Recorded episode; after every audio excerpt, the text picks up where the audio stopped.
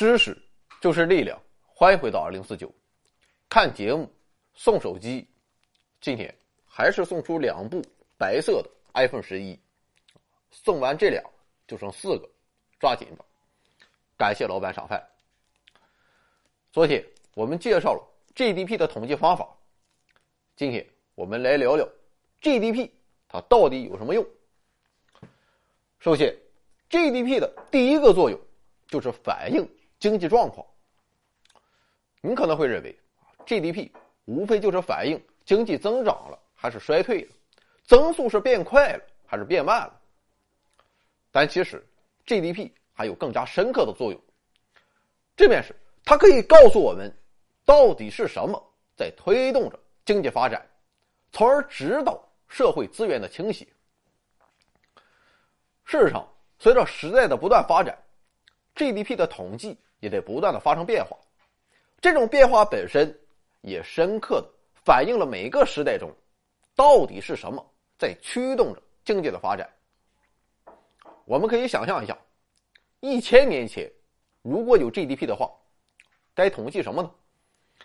无非就是统计一下，你家今年收了多少苞米，他家今年收了多少小麦。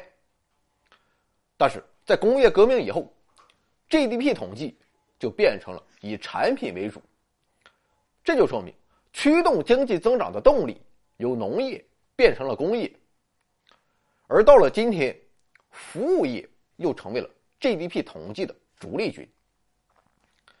所以，不管你愿不愿意承认，社会资源都在向服务业倾斜，服务业也为经济发展提供了更大的动力。你也许会认为，服务业的势头盖过农业和工业，这种现实是对人类社会有损害的。但其实不然，因为事实上，服务业的发展本身也促进了农业和工业的发展。就比如说，你花五千块钱买个手机，而你买这部手机的目的，其实就是为了享受一系列的服务。你为了享受这些服务，无形之中就推动手机制造业的发展。同时，在你使用这部手机的几年中，你只创造了五千块钱的 GDP 吗？啊，当然也不是。依靠着这部手机，你会产生巨大的 GDP，你会用它来订餐、买菜、买电影票、打游戏等等等等。而且更为厉害的是，现在。服务中还套着服务，比如说我玩吃鸡，吃鸡这个软件它本身虽然是免费的，但是很多人都会花很多钱，在里面买衣服、买皮肤，甚至花上一两千块钱抽一个玛莎拉蒂的皮肤，有这钱，说不定都能抽中一台实实在在的 iPhone。比吃鸡更厉害的，那就是淘宝了。所以有人说，现在人下载一个 APP，其实就等于是下载了一辆购物车。所有这些服务都进一步的推动了社会经济的大力发展，也为农业和工业提供了新的助力。当然了，不论是农业、工业还是服务业，其充当经济发展的主要动力，都属于历史范畴。那么，在未来经济发展的主力军又会是谁呢？目前来看，答案很有可能是知识，因为知识就是力量。而且，现在我们已经可以看到苗头了。在过去，产品研发是作为中间成本存在的，不单独计入 GDP。比如说，我一百二十块钱卖你一本高端日历。研发占多少，我也不知道，反正被包含在一百二十块钱之中，也可能啊，压根儿就没有研发，反正都是我自己瞎搞的。但是在今天，研发越来越重要，它提高了生产效率，促进了社会创新，它已经成为了一门独立的专业的产业。所以，明年我再卖日历啊，可能研发设计就要外包出去了。鉴于此，二零零八年，联合国发布了新版的 GDP 统计规范，其中明确规定，研发费用要纳入 GDP 的统计范围。这又告诉我们，世界经济正在从劳动密集型向知识经济转变。除了反映经济状况之外，GDP 更大的作用，则是指导经济政策的制定。昨天说到，美国经济分析局曾评价，GDP 是二十世纪最伟大的发明之一。总的来看，这种评价是中肯的，因为以 GDP 为参考，决策者们就可以制定更为科学合理的经济政策，从而促进社会经济的发展，推动人民生活水平的提高。比如说，在 GDP 刚刚诞生的上世纪三十年代，当时的美国。正面临着经济危机之后的大萧条。新上任的罗斯福总统认为，要想重振美国经济，别人都不行，就得搞我的新政。但可以想象，由于罗斯福新政有着强烈的国家干预经济的红色色彩，所以在美国国内遭到很大的阻力。美国国会根本就不会批准。为什么不批准？原因很简单。你说经济衰退，我就信啊。确实，美国股市跌了，汽车产量少了，但这些只是国民经济的一部分，他们不景气，并不代表整个美国经济都不行。所以，你罗斯福要是想搞你的新政，就拿出证据来，让我们看看美国经济到底是不是衰退了。如果是，他又到底衰退了多少？是不是衰退到了？需要国家干预的程度，相比于前任总统胡佛，罗斯福是幸运的，因为恰逢此时，库兹涅茨搞出了国民收入核算办法。结果不统计不知道，一统计吓一跳。相比于一九二九年、一九三三年，美国的国民收入减少了一半。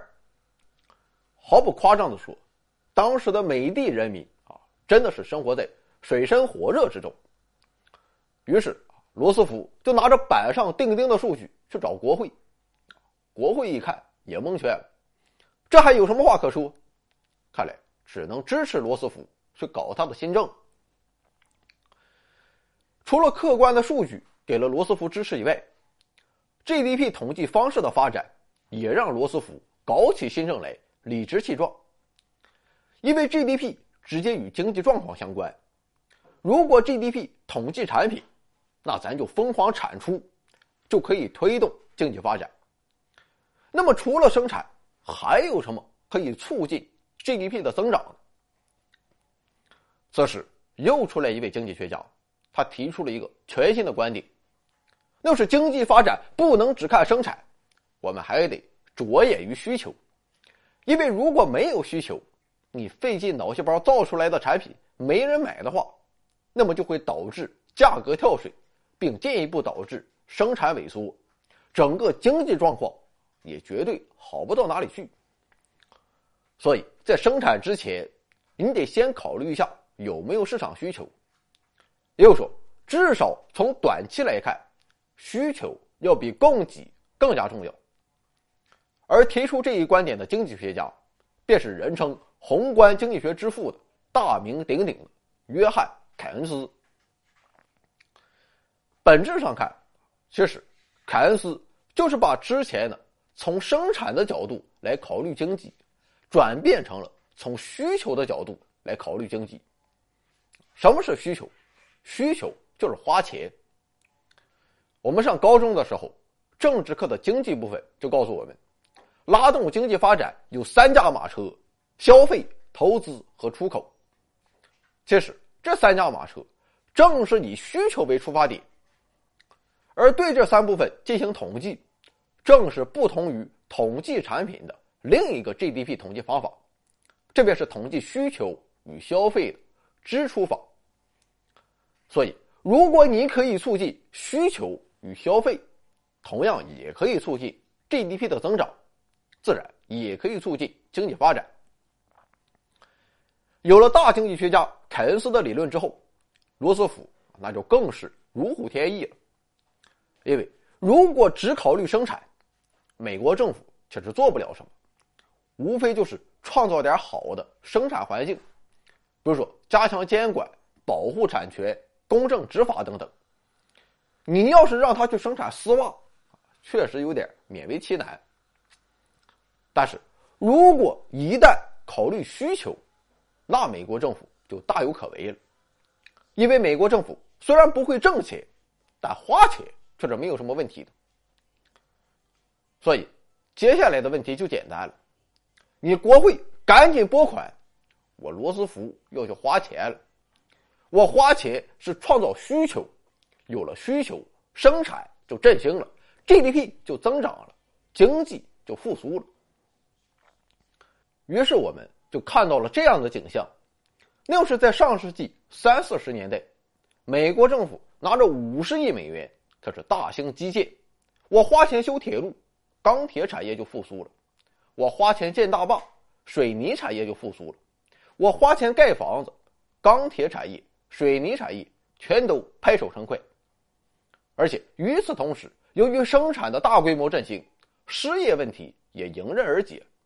人们有着做不完的工，做工越多，挣钱就越多，挣钱越多，消费又越多，消费越多，生产就越多，生产越多，做工又越多，这叫什么？